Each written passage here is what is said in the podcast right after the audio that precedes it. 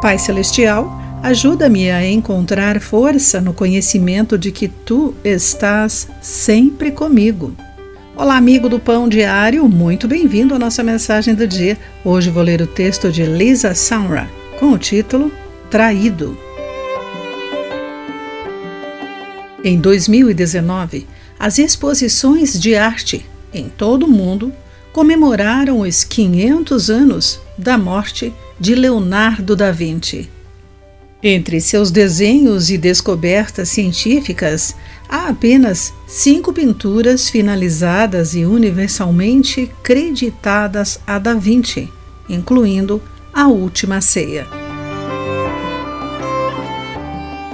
Essa pintura captura a confusão dos discípulos quando Jesus disse: Um de vocês vai me trair, de acordo com João capítulo 13, versículo 21.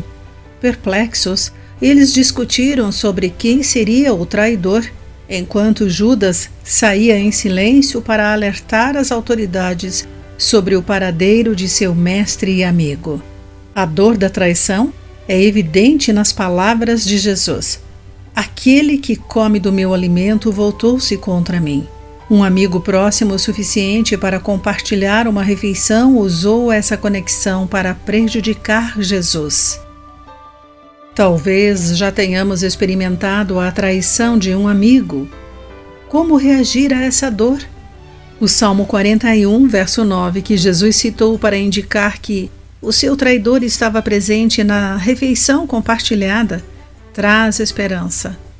Depois que Davi manifestou sua angústia diante da falsidade de um amigo íntimo, ele se consolou no amor e na presença de Deus, os quais o sustentariam e colocariam diante do Senhor para sempre, de acordo com Salmo 41, versos 11 e 12.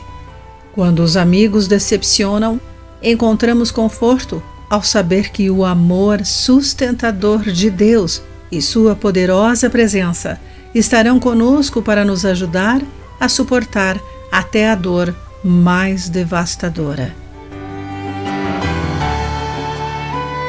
Querido amigo, de que maneira o amor e a presença de Deus o sustentam? Pense nisso.